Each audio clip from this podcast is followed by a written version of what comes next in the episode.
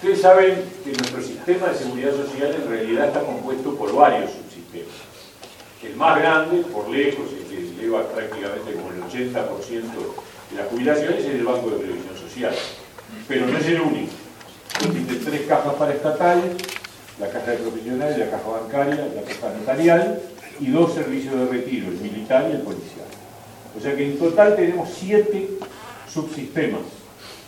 Y como decía Rodolfo Saldain, y, lo quiero mencionar porque lo dijo de una manera que a mí me pareció la, manera más gráfica de decirlo, eh, en el régimen jubilatorio actual, cada peso que un uruguayo pone para su jubilación vale diferente según en qué caja lo ponga.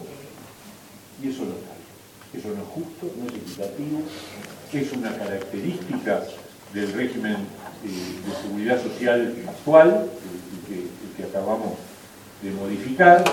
Y entonces, ¿qué es lo que estamos proponiendo, o mejor dicho, qué es lo que se resolvió en el Parlamento? Ir a un régimen de convergencia.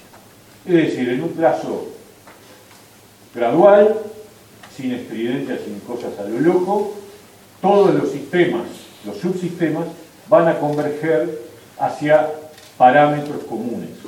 Parámetros significan edades de retiro, cálculos jubilatorios, tasas de reemplazo, que hoy son muy distintas y que hace que este, las realidades sean también muy distintas. Entonces, ¿cuál es la idea? La idea es que en un plazo determinado no desaparecen los subsistemas, cada uno va a mantenerse. Y el que ha aportado a dos subsistemas distintos tendrá sus dos jubilaciones correspondientes. No se eliminan las jubilaciones diferentes.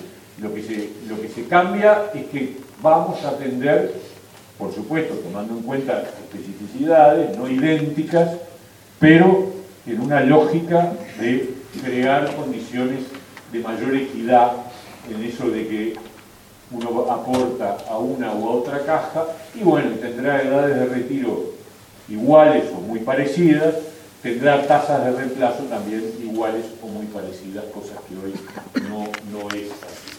Y en tercer término, también es de equidad el hecho de que el jubilado tenga derecho a seguir trabajando. Y este es un cambio que va a empezar a existir ya, ahora, el primero de agosto, cuando entre en vigencia la ley.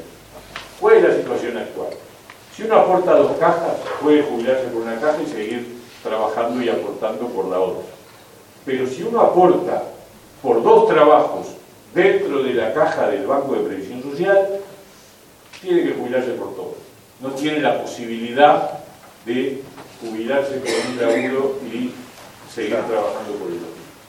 Y eso es absolutamente injusto.